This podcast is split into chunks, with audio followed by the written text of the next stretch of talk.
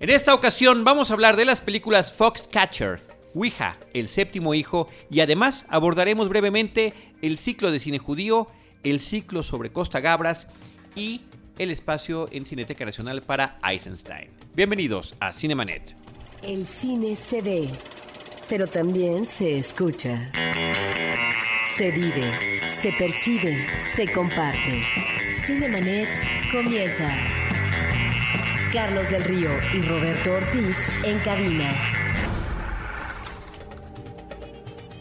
www.cinemanet.com.mx es nuestro portal, un espacio dedicado al mundo cinematográfico. Yo soy Carlos del Río y a nombre de nuestra productora Paulina Villavicencio les doy la más cordial bienvenida y saludo a Roberto Ortiz. Carlos, con uh, pues el beneplácito de tener a un invitado de lujo que ya nos arrojó un podcast interesantísimo que medio mundo escuchó y que muy seguramente ahora va a seguir escuchando. Nos referimos al maestro Manuel Vergara, que trabaja en el Laboratorio de Restauración Digital de la Cineteca Nacional y que además nos acompañó no en uno, sino en dos episodios dedicados a Stanley Kubrick y que fueron, Roberto, eh, una explosión de descargas afortunadamente. El tema de Kubrick lo merece, por supuesto, pero también la exposición que nos hizo Manuel en aquella ocasión, que nos dejó verdaderamente boquiabiertos. Estimado Manuel, muchas gracias por acompañarnos nuevamente. Gracias por invitarme otra vez. Esperemos este, esta cartelera un poco misteriosa, floja, no los aturda mucho. Después nos vamos a escuchar en otro podcast, seguro se los dicen al final, ¿no? Así es, así será. Pero por lo pronto arrancamos, eh, queridos Manuel y Roberto, con la película Foxcatcher, una película dirigida por Bennett Miller y que aborda una historia de la vida real acontecida a mediados de los años 80, de la década de los 80 del siglo pasado, entre un grupo de atletas olímpicos en esta disciplina que es como lucha libre, me dicen que se llama lucha grecorromana, es el eh, título eh, de esa disciplina. Oficialmente. El título oficial de esa disciplina. Y bueno, es interesante destacar que la película, eh, ahorita que estamos en el tema, previo a la entrega de los Oscars, tiene cinco nominaciones, entre las que se cuenta el mejor director Bennett Miller, que además en Cannes recibió el premio a mejor director el año pasado. Está Steve Carell, que está nominado a mejor actor. Él está interpretando a John DuPont y tiene una caracterización eh, importante de maquillaje para parecerse a este personaje. La película también tiene la nominación en el terreno de maquillaje.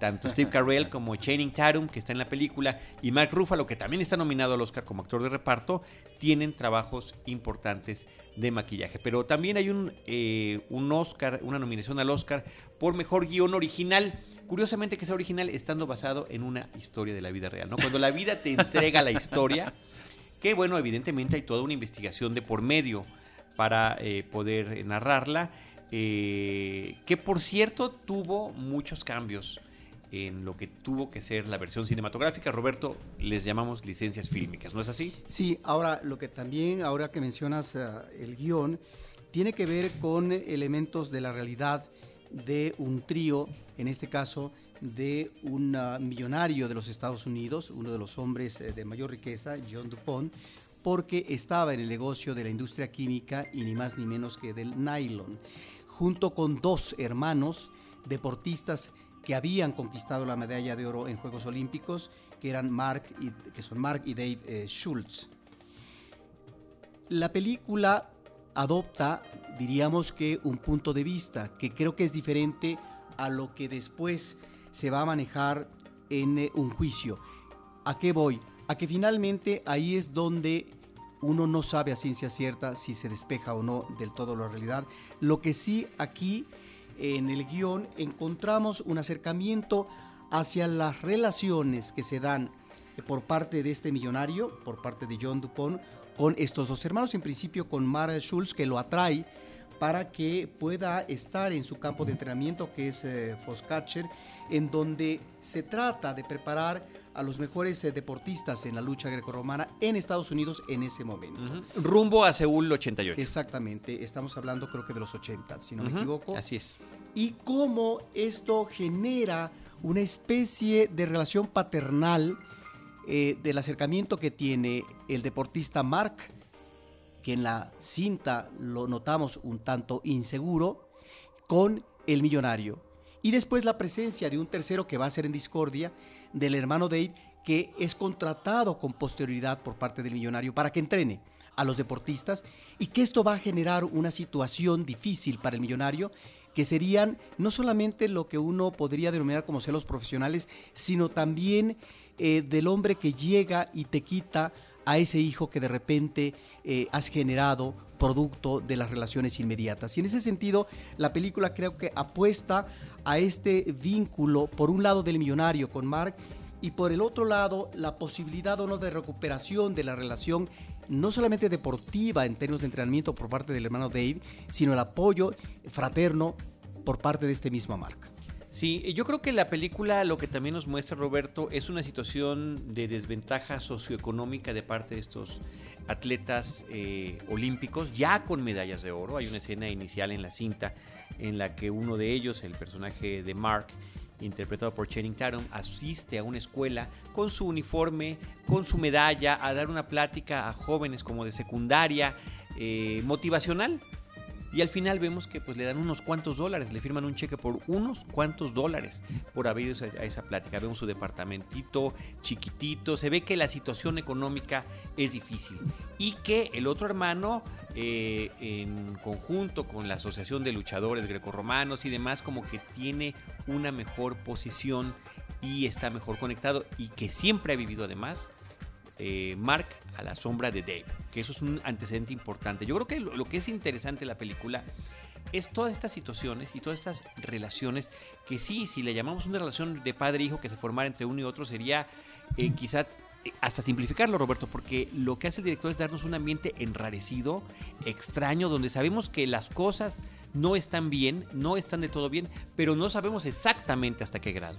Sí, pero cuando yo menciono elemento de relación paterna es porque el millonario va a jugar un papel importante para Mark de acercamiento y de confianza. Sobre todo de confianza ante un problema de inseguridad que él tiene después de haber ganado una medalla de oro, después de estar en una situación material no propiamente de bonanza y en donde se da el distanciamiento y se podría decir que la ruptura momentánea o durante un tiempo con el hermano, que finalmente es el pivote, es el artífice, es el gran deportista que incentiva al hermano, que de alguna manera eh, eh, va o lo conduce en un plan de entrenamiento a que pueda tener la seguridad y a partir de su fortaleza y de este entrenamiento ganar una medalla olímpica. Y que en ese sentido me parece que es muy interesante esta observación que hace el director a través de esta historia, cómo se planifica, de estas relaciones, sí efectivamente en un ambiente que se va enrareciendo ¿A partir de qué?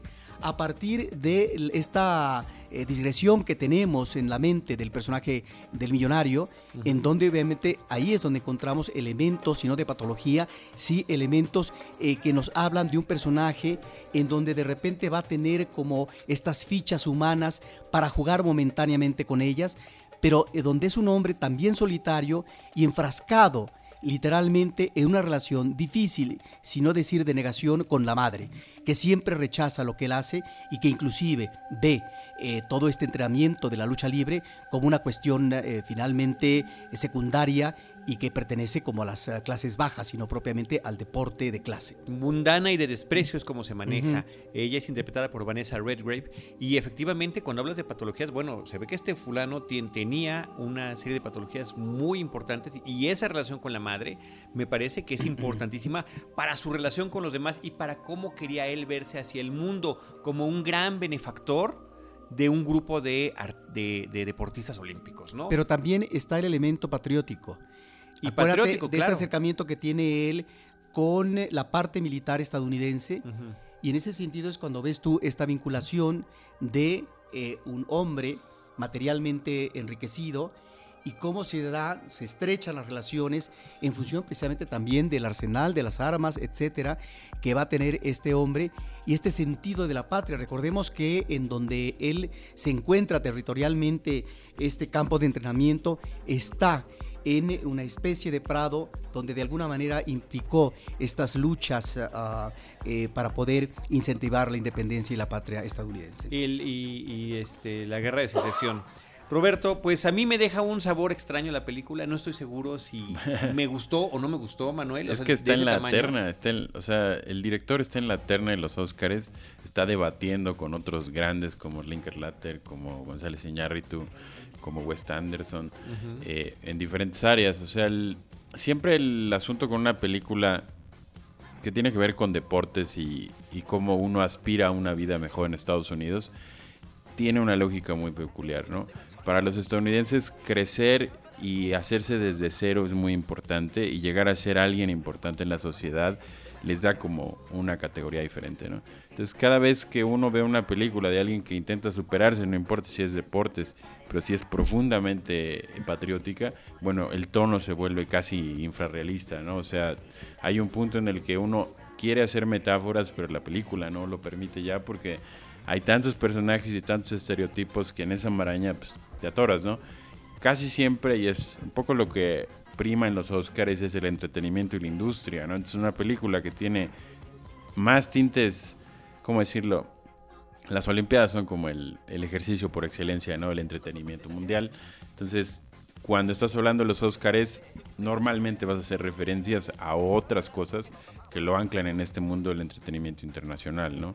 Entonces, es raro que películas con temas pequeños, ¿no? Como Broadway o como eh, Budapest, no quiero decir Budapest por sí misma, pero el tema que tiene la película de Wes Anderson, eh, se cuelen en premiaciones tan altas y es que pues no estamos premiando estética o arte o, innovación en algunos casos, ¿no? Estamos premiando lo que profundamente le gusta a la Academia Blanca, ¿no? Una Academia Blanca que tiene más de 50 años, de hecho hay un gran artículo de hace un par de semanas sobre quiénes son los que integran el, grupo de, votantes de la Academia en, el Oscar y cómo la tendencia siempre es blanca, 50 años blancos, eh, premiando blancos, ¿no? Entonces, la ironía es una película de blancos está premiada por blancos. Entonces, no sé, hace mucho le decía a un amigo que Wes Anderson se cuela curiosamente por ser minoritario, ¿no? Y por ser distinto al resto de todas las películas que salen en el año. Pero también porque es una película atractiva visualmente. Pues tiene, tiene lo suyo, pero no a la escala en que lo tienen las otras dos películas, ¿no? Sí, no quiero decir la metáfora, pero sí la sugerencia visual o, la narración visual que sugieren otras películas, ¿no? Aquí, pues, yo diría es más realista, ¿no? Entonces, yo me voy a meter al rollo de la lucha grecorromana y vale un poco el chiste que Chabelo fue luchador de, esta especialidad. Eh, o sea, ¿qué me imagino yo cuando me dicen lucha grecorromana? Pues yo me imagino Chabelo Discúlpame, los mexicanos no tenemos ningún referente en este sentido. Si digo Estados Unidos, resulta que varias estrellas, inclusive del espectáculo, han sido este, peleadores de lucha grecorromana. No recuerdo si Mark Wahlberg también fue de chavo, este, parte del equipo escolar. No me acuerdo si uno de los Thors también fue eh, parte de los luchadores de, su eh, prepa o de su universidad. Entonces es como es el tema por excelencia gringo. ¿no? Ahora, cuando hablas de realismo, eh, Manolo Carlos, aquí es donde está uno de los elementos atractivos eh, de la cinta, que cuando la cámara observa en situaciones peculiares a los personajes principales, pareciera que estamos ante un registro documental. Hay un acercamiento hacia sus emociones, hay un acercamiento a lo que podrían ser sus móviles de vida en esos momentos o la encrucijada que están pasando. Y ahí, en donde la cámara está quieta viendo al personaje, sin que necesariamente el personaje esté hablando o dialogando, encontramos, creo, estos elementos importantes para poder entender, ubicar en la situación cada vez más dramática que van a vivir los personajes. Pues ahí está Foxcatcher de Bennett Miller y eh, Steve Carell haciendo un papel dramático, saliéndose de lo que lo tenemos normalmente, eh, a lo que estamos habituados a ver. Gracias, gracias. No, y lo hace bien. Lo que pasa es que yo no sé si esta eh, nominación corresponde primero al giro que hace en su carrera y después al que sea un personaje de la vida real y después el la, maquillaje. la transformación y el maquillaje que para mí es eh, más de la mitad de lo que tiene que ver con la caracterización. ¿no? Realmente él tiene que estar pasivo y demás, pero no sé si, si nos haya robado ese espacio para Ralph Fiennes. Por sí, es que yo creo que ahí es donde le encanta este tipo de cosas a la academia, cuando hay este tipo de maquillaje. De transformación. De transformación. Benjamin Bottom, ¿no? Bueno, no solamente como eso, sino también a Meryl Streep haciendo la de Margaret Thatcher, por ejemplo. También. también. Muy bien, pues bueno, ahí dejamos a Foxcatcher y Manolo, vámonos a una película basada en un juego de mesa que se llama Ouija.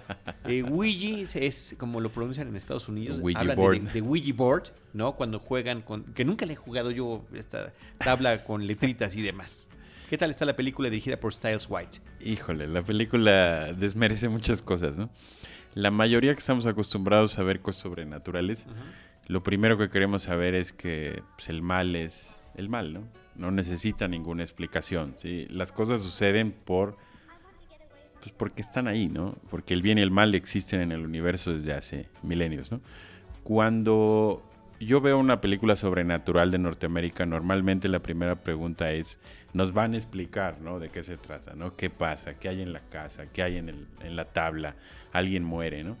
Eh, yo normalmente estas películas suelo verlas en desorden. Tengo este mal hábito de entrar como 15 minutos adelante y después volver a ver el principio para evitarme la explicación, ¿no? Ok. Sí, porque me gusta ¿Y vivir eso un lo poco hiciste, lo aplicaste en esta de Ouija? Sí. Ok. Sí, de hecho la vi dos veces, o sea, primero vi sin los 15 minutos y después los 15 minutos que me faltaban. ¿Tú tenías razón? Es que el cine es como muy predecible, ¿no? El cine en la parte de arriba de nuestro continente es muy parecido siempre. Y el problema es que al principio sucede algo muy trágico, unos chicos juegan la Ouija, se comienzan a dar cuenta que una amiga de ellos tiene una serie de encuentros desafortunados con esta Ouija que la llevan, no voy a decir el spoiler, pero seguro ya se lo imaginan, y después descubren que la casa está maldita, ¿no? Entonces, cada vez que uno recurre a la Ouija y otra vez el referente con México, ¿no? Por ejemplo, Cañitas, ¿no? Que jugamos la Ouija y pasan cosas horribles, pues sí, ¿no? Eh, todo lo que pasa cuando uno toca el juego se vuelve una tragedia, ¿no? Ahora, el asunto de crear una tragedia, y no en tono muy griego, sino en tono un poco más normal, humano, es que pues todos mueren, ¿no? De alguna forma. Digo, no quiero decir físicamente, sino metafóricamente. Entonces, eh, cuando yo decía las metáforas, por ejemplo, en una película como Foxcatcher, en el caso de las películas sobrenaturales, pues no es posible, ¿no? Si pasan y las ves y todo tiene que ser como muy gráfico, ¿no? Entonces yo al principio que pensaba que las mujeres tenían un rol un poquito más interesante en la película, pero resulta que no, ¿no? Entonces, para evitar el, el spoiler alert, eh, si alguien tiene como muchas ganas de que le expliquen cómo funciona la Ouija, porque la película sí sirve un poco para esto, pues explica, ¿no? Toda la, la lógica de cómo se juega la tabla, ¿no? Ahora, aquí hay un asunto, y es un poco cultural, depende qué Ouija hayan jugado y eh, más o menos de qué de- década y época sean. Eh, no todas las Ouijas tienen el aro este para ver, ¿no? Hay ouijas que tienen un vidrio y hay ouijas que están vacías en el centro del triángulo donde se mueve y se ven las letras, ¿no? En el caso de la película es un aro que tiene un vidrio y a través del vidrio se pueden reflejar o, o mostrar cosas, ¿no? Se revelan cosas, ¿no? Juegan Entonces, con eso. eh, juegan un poco en la lógica del cine, de la cámara y del punto de vista de quién está viendo a quién, ¿no? Si el fantasma o el ente a los personajes. Entonces, esto al menos es interesante. Está a punto de salir a cartelera La Dama de Negro 2, que creo puede ser un poquito más astuta en este sentido. Y bueno, si quieren seguir jugando la Ouija, recuerden, se vendía en, en tiendas de juguetes hasta no hace 15 años. En Estados Unidos pasa lo mismo, entonces... ¿Ya no se venden aquí? No, ya no. ¿De- ¿Estás seguro? No estoy convencido, Porque además son de una marca en particular, ¿no? Sí, gringas, si no mal recuerdo. Pero, Pero, pero la película te gustó. mm, no. A mí personalmente no, pero para aquellos que quieran el susto y el grito de las 12 de la noche, es efectiva. Eh, cumple su objetivo, pero no es una gran, gran película, ¿no? Como para listarla en las películas del año y mucho menos en enero, ¿no? o sea, es como muy raro ver, O sea, a lo mejor es una película afortunada en términos de programación por la cruda que la gente. eh, Bueno, es que hay, en- en hay, enero, de hay enero. como mucha gente que quiere ver permanentemente este género, ¿no? Entonces ya en México se convirtió en una especie de paraíso para estrenar películas de horror que en segunda vuelta en México tienen muchos más espectadores que en Norteamérica, ¿no? O que en sus países de origen como Inglaterra, ¿no? Entonces, en el caso de La Dama de Negro es un poco este fenómeno, ¿no? Sin contar la ya eh, obra de teatro que lleva eternidades en el teatro aquí, junto en, Xola y, y Gabriel Mancera, ¿no? Entonces habría que pensar que si uno quiere jugar la Ouija, pues lo debe tomar en cuenta. Eh, la sugestión es casi la clave de este juego, ¿no? Como mucho en lo sobrenatural y cuando uno abre un libro, cuando uno prende una vela y cuando uno intenta hacer algún tipo de, de, ritual, ¿no? Sí, es la misma lógica, ¿no? No hay nada nuevo, es lo único que quisiera decir, ¿no? Nada sorprendente, pero sí, sí, efectivamente. Muy bien, pues ahí está esta película Ouija, así le decimos en México, ¿verdad? La tabla Ouija. Y eh, estoy viendo aquí que originalmente eh, estaba en los 60 con la marca Parker Brothers y que después esta, esta marca de Parker Brothers fue vendida a Hasbro. Así que es un juguete de Hasbro en la actualidad. Eh, por, si gustan. por si gustan. Por cierto, pues ahí está el dato. Ya nada más.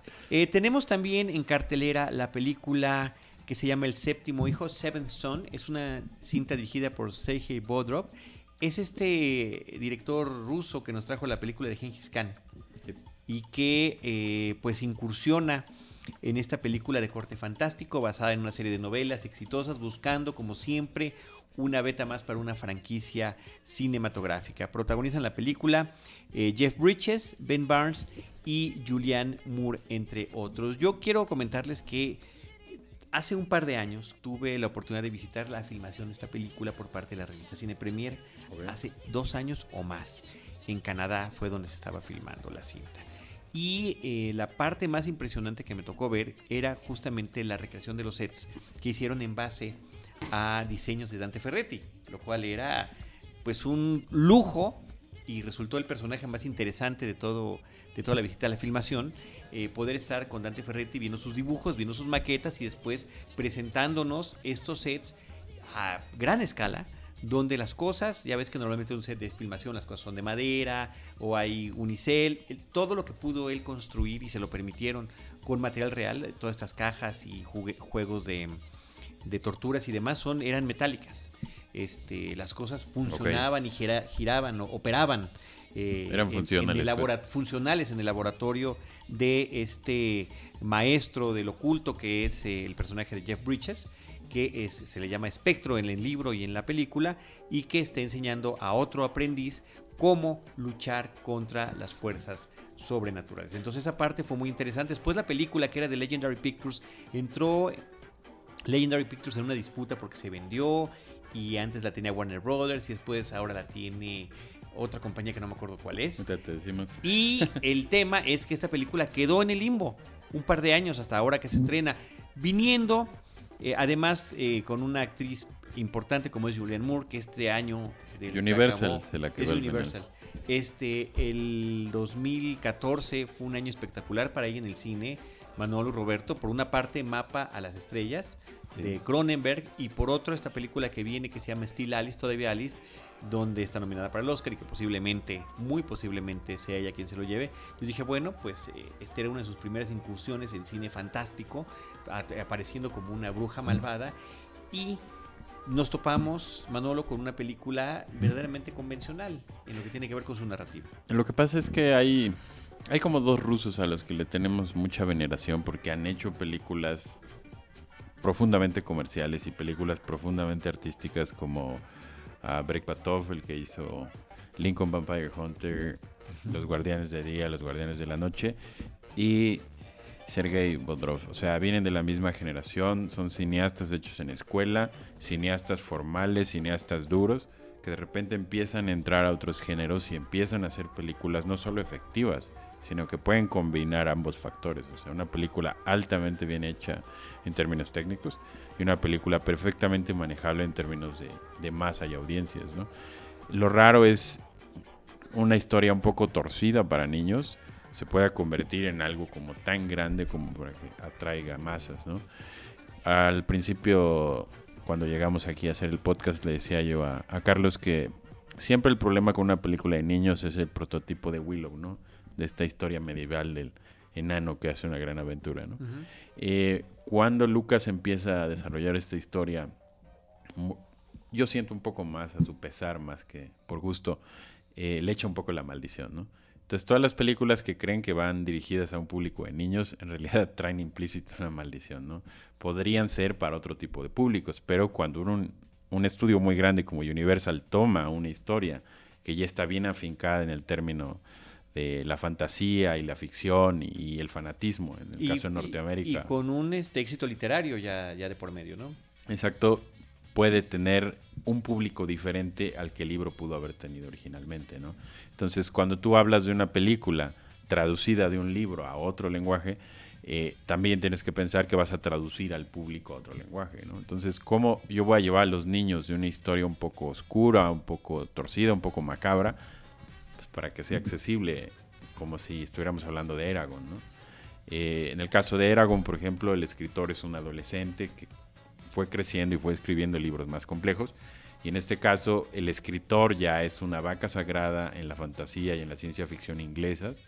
Entonces, para cuando un ruso llegó a interpretar a un inglés eh, con una historia macabra, pues los ingleses tienen toda otra, otra lógica en, en el mundo gótico, en el mundo oscuro, y no la tienen los rusos de esta forma. ¿no? Los rusos vienen de otra cultura un poco más profunda en términos de los mitos y, y las confrontaciones bien y el mal, y para ellos pues, existe el gris, ¿no? En el caso de los ingleses, no, o sea, la maldad y la bondad son un poco puras, no tanto como el norteamericano, pero hay posibilidades de cambiar de bando. Entonces, no sé, yo creo que aquí el libro acabó siendo superior a la realización, pero yo esperaría que la película saliera DVD o saliera a otros medios, inclusive se, tornara un poco más digital, para que la verdadera audiencia inglesa y los niños que leyeron ese libro pase de generación en generación para volverla de culto, ¿no? Normalmente una película de fantasía, aparte del destino de los niños, tiene el destino de prevalecer porque no tiene un tiempo definido, ¿no? Entonces no está en el presente, no está en el futuro, no está en el pasado, está en una especie de mundo etéreo donde existe siempre el camino a que uno la pueda volver a ver, ¿no? Y un poco como Willow, ¿no? Aparte de Maldición tiene una ventaja. Si yo vuelvo a ver una película de un enano que hace una aventura en la Edad Media, pero que no es la Tierra y que parece otro planeta, ah, pues la puedo volver a ver, ¿no? Indefinidamente sin, sin esta lógica temporal, ¿no?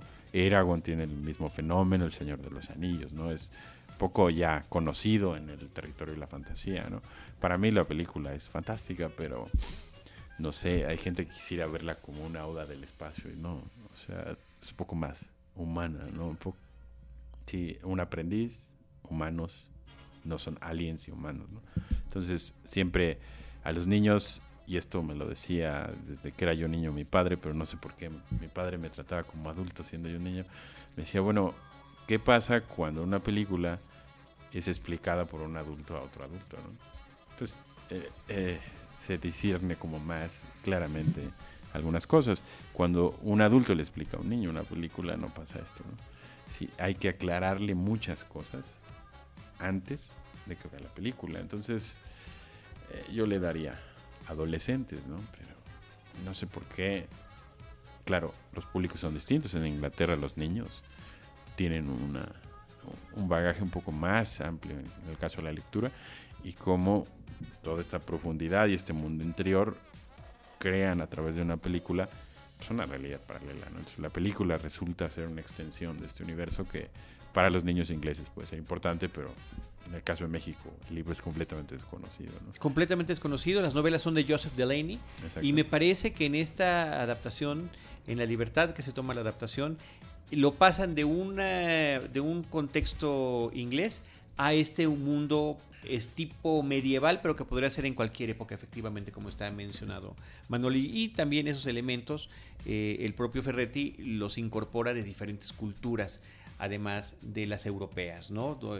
Porque, bueno, está la base, por supuesto, los castillos, los puentes levadizos, el tema de las brujas y las transformaciones, dragones y demás. Pero pues le mete elementos de muchos otros lados. A mí realmente me parece que quedó mucho más simple de lo que me hubiera imaginado y que eh, no tuvo en ningún momento, a pesar de los efectos sensacionales de John Dijkstra, de las transformaciones de estas brujas y brujos, Seres. que todos estos seres eh, sobrenaturales, que todos ellos se transforman en algo, Sí. eh, no tuvo desafortunadamente mayor relevancia. No sé si el hecho de que le estén estrenando a principio de año también sea como decir, bueno, pues ya que salga la película, ya. no sé si no sé si ya vaya a haber un eco en lo que tiene que ver con las secuelas porque estaba planeada, insisto yo, como una franquicia. Híjole, esto es peligroso, o sea, es un poco como los Juegos del Hambre, ¿no? Si yo intento hacer 10 películas en una y después separar las tres, eh, tiendo a cansar al público, ¿no? O sea, no, es peligroso, ¿no? Y es contraproducente, pero en este caso el director parecía afianzar cierta reputación, ¿no? Bueno, Mongol además es una película muy bien recibida, tanto por un público eh, de cine de arte como por un público comercial. Exacto. Es una gran superproducción de varios países de Europa eh, y realmente llama la atención, ¿no? Eh, Este director había sido jurado de Venecia, o sea, no, el director no era cualquier persona, ¿no? No era un gringo, no era un gringo efectista, no era un inglés eh, duro, de academia, era alguien que venía de ambos territorios, ¿no? Ahora, no siempre resulta, ¿no? Por ejemplo, Lincoln Vampire Hunter es una porquería enfrente a Spider-Man, ¿no? Y es una porquería cuando uno ve Guardianes del Día comparado con Lincoln Vampire Hunter, que es un poco este territorio, ¿no? Que conste que Lincoln Vampire Hunter es otra cosa, ¿no? Ni siquiera es para niños, es adolescentes, inclusive adultos, ¿no? En algunas partes. Bueno, pues ahí está, el séptimo hijo de Sergei Bodrov. Roberto, eh, vámonos ahora con la cartelera alternativa y los ciclos que comentábamos al inicio de este episodio. Sí, hay un ciclo que se está presentando en Cineteca Nacional que es uh, ya el doceavo Festival Internacional de Cine Judío y quisiera mencionar una cinta que acabo de ver que se llama El Lobo Feroz, una película de 2013 de Israel de Aaron eh, Kesailes, no sé si lo pronuncio bien, que obtuvo el eh, premio a Mejor Director y Mejor Banda Sonora en el Festival de Sitges y eh, en su momento, parece que en el primer semestre, no en todo el año, eh, Tarantino la consideraba como la mejor película hasta ese momento en 2013. El ¿De fetiche, qué ¿no? trata? Claro. El fetiche, Entonces claro. uno la va a ver precisamente por esta consideración y el fetiche que es Tarantino con respecto a todo este referente cinematográfico que él tiene. En el caso de la anécdota, bueno, se trata de una niña que eh, está jugando con otros amiguitos y entra a una especie de mueble donde de repente desaparece y lo que vamos a ver a continuación en medio de un bosque es eh, su cuerpo sin cabeza. A partir de entonces la policía eh, inicia una investigación, hay un ah, sospechoso tentativo que curiosamente es un, un maestro que da clases de religión a niños. Se vuelve en el principal sospechoso no, no solamente para un eh, agente de la policía, sino también para el padre de la víctima. De tal manera que ahí es donde vamos a ver situaciones eh, difíciles, que se crea una atmósfera de gran tensión, y ahí es donde me parece que la película tiene uno de sus eh, grandes logros, pero también los personajes principales, que son el padre de la víctima, su padre, que sería el abuelo de la niña, y al mismo tiempo el agente de policía, están en un mismo espacio casi la mayor parte del tiempo, en una situación de una gran tensión que no vamos a platicar para que el público vea la cinta, sino en Cineteca Nacional, en los otros espacios eh, donde este ciclo de cine judío se está presentando, y en donde creo que sí hay un juego macabro muy bien elaborado por parte del director. Este es un thriller policíaco y encontramos estas eh, mentalidades muy bien ilustradas de conducta retorcida ante un evento mayúsculo eh, en donde eh, este evento de acción eh, terrible está implicando la tortura, la violación, el asesinato a un menor de edad. Por lo tanto, hay una reacción inmediata por parte de la sociedad y por quienes en principio se supone tienen que estar en el marco de la legalidad, cosa que no se cumple, pero que están tras la búsqueda afanosa más que de encontrar la verdad, de satisfacer eh, un ímpetu personal individualista. Me parece que la película también tiene en eh, ocasiones personajes circunstanciales muy afortunados, como la presencia repentina en dos ocasiones de una especie de gitano en caballo eh, que va a ser no propiamente detonador, pero sí personajes que ponen el contrapunto ante esta situación dramática extrema que se está viviendo. Una película muy efectiva y que además su banda sonora desde el principio impacta. Es como cuando uno de repente está viendo una película de Brian De Palma, donde la banda sonora es realmente extraordinaria y envuelve al, al público. Aquí tenemos este caso y me parece que es una película sumamente recomendable. Muy Aquí- bien, Roberto.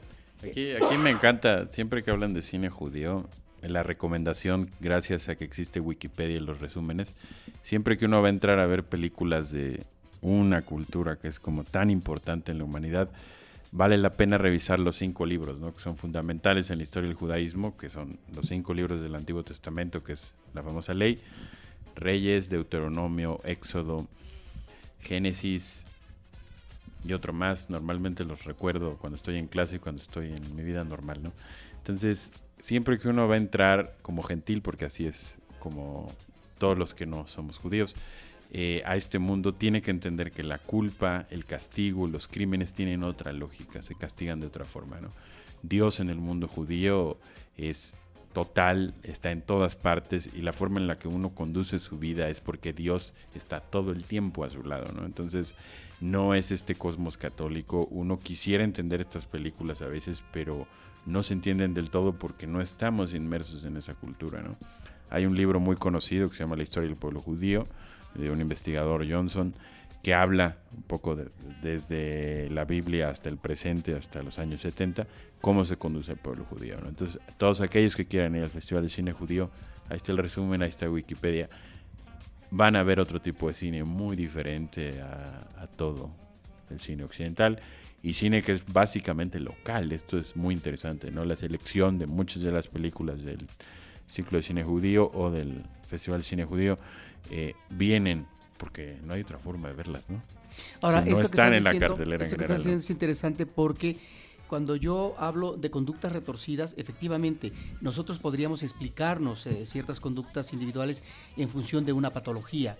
Pero aquí, efectivamente, sin que la cinta sea explícita, porque no se trata de eso, sería un manejo muy burdo en la historia, estamos ante la presencia de dos personajes muy eh, llamativos, como es el padre de la víctima o el abuelo de la víctima, en donde puede haber una justificación de ajusticiar al aparente o tentativo asesino, porque uno vendría, vería esto no tanto como un acto revanchista individualista, sino como algo que está justificado porque de alguna manera podría estar un amparo divino sin que de manera burda, explícita, la película lo, lo, lo maneje así. Sí, no es éxodo. Mm, Roberto, nos vamos eh, ahora con lo que hay del ciclo de Costa Gabras en Cineteca Nacional, que está coordinado con el Festival de Cine de Chiapas. Sí, eh, ahí eh, recibe él una, un reconocimiento. Costa Gabras ya había venido, eh, creo que en 2006-2007, al Festival de Cine de Guadalajara. Un hombre ya ahora mayor, pero que fue eh, muy importante en ciertos momentos, como en el ámbito de la industria del cine, un hombre puede abordar temas en ese momento que a veces la censura o que la industria no se lo permitía porque no estaba eh, en sus uh, intereses temáticos. Eh, me refiero a el mundo oscuro de las finanzas, eh, de la política, de las dictaduras, de la guerrilla, de los atentados. De tal manera que él nos crea eh, un cine que va a ser muy efectivo en su momento, eh, desde fines de los años 60 con Z, donde aborda la situación de un activista que va a ser una víctima que tiene que ver con las purgas que se hacen en el proceso de Praga a los miembros del Partido Comunista. Pero también hace otras películas, me parece muy interesantes, que van a ser La Confesión en el 70 sobre un agente de la CIA que es secuestrado y que la guerrilla cambio pide la liberación de 150 guerrilleros encarcelados, eh, en este caso de la guerrilla sudamericana. Eh, bueno, pero esto se refiere obviamente a estado de sitio y eh, también está eh, una película como Desaparecido, ¿no? que nos remite a cómo eh, una eh, periodista desaparece durante el gobierno de Pinochet. Es decir, temas álgidos en ese momento de esta historia que está viviendo la humanidad en ciertos uh, eh, lugares, eh, los está abordando él en el ámbito de una industria, en donde en otros ámbitos geográficos la industria, por ejemplo aquí en México, no se permitía hacer ese tipo de señalamientos de críticas porque solamente lo hacía el cine independiente. Y en ese sentido me parece que es una figura emblemática de esa época y que sigue trabajando esa crítica con una película más reciente como El Capital, donde efectivamente hace una crítica severa al sistema capitalista. Eh, siempre el cine político eh, tiene, tiene muchos problemas, ¿no? No por el tema, sino porque en algún punto pierde vigencia, ¿no? Cuando tú haces una película en los años 60, de repente 50, 60 años después podría ser vista como tibia, ¿no? ¿Por qué? Porque el compromiso político es distinto en diferentes épocas y en diferentes estilos y, y regímenes eh, totalitarios. Cuando uno habla de cineastas exiliados, él es por excelencia el ejemplo perfecto. Él es el que abriría la puerta a muchos otros exiliados a vivir y seguir produciendo películas en el exilio sin eh, doblar las manos. Está el caso siempre de Emir Kusturica, que pues, es exiliado de Yugoslavia y está casi eh, en la lista de los más buscados y regresa ¿no? a su país de origen. Entonces hay que tener muy en cuenta que cineastas de esta, o sea, de esta edad y ahora vivos todavía son casi un mérito, ¿no? Ya el mérito de existir es único, ¿no?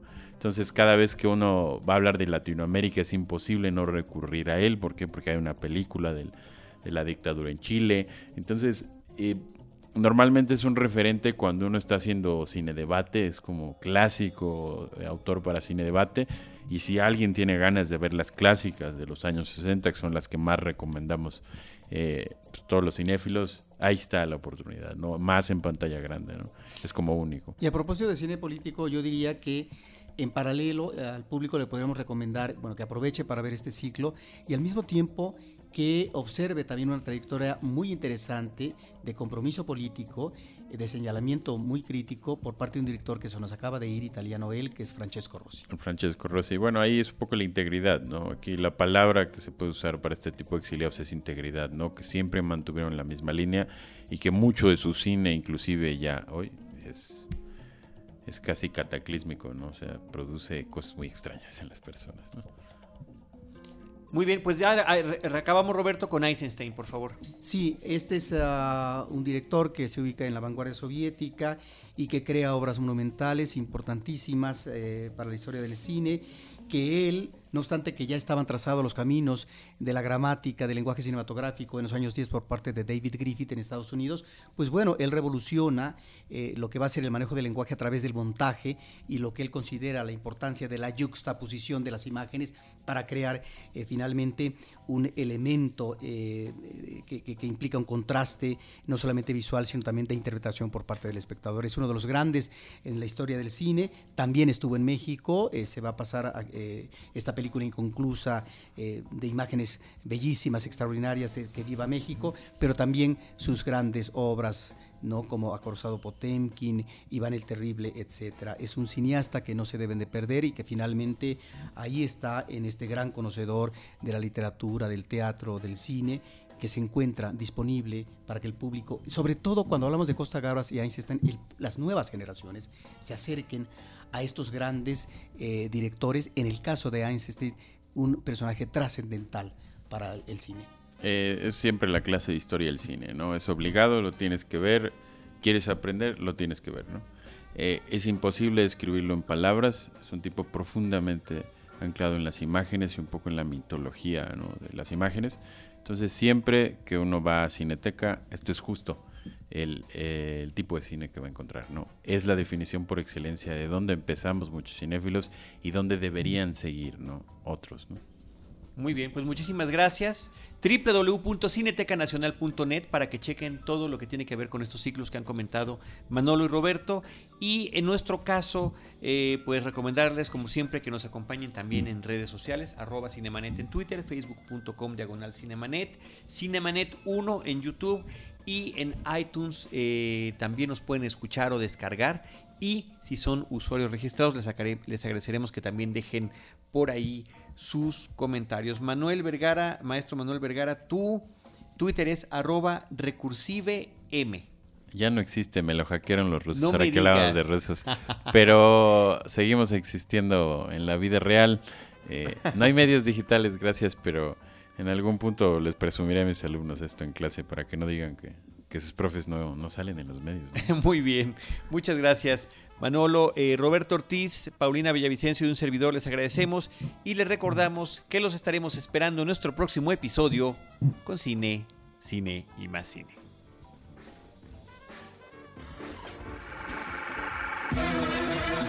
Cinemanet termina por hoy.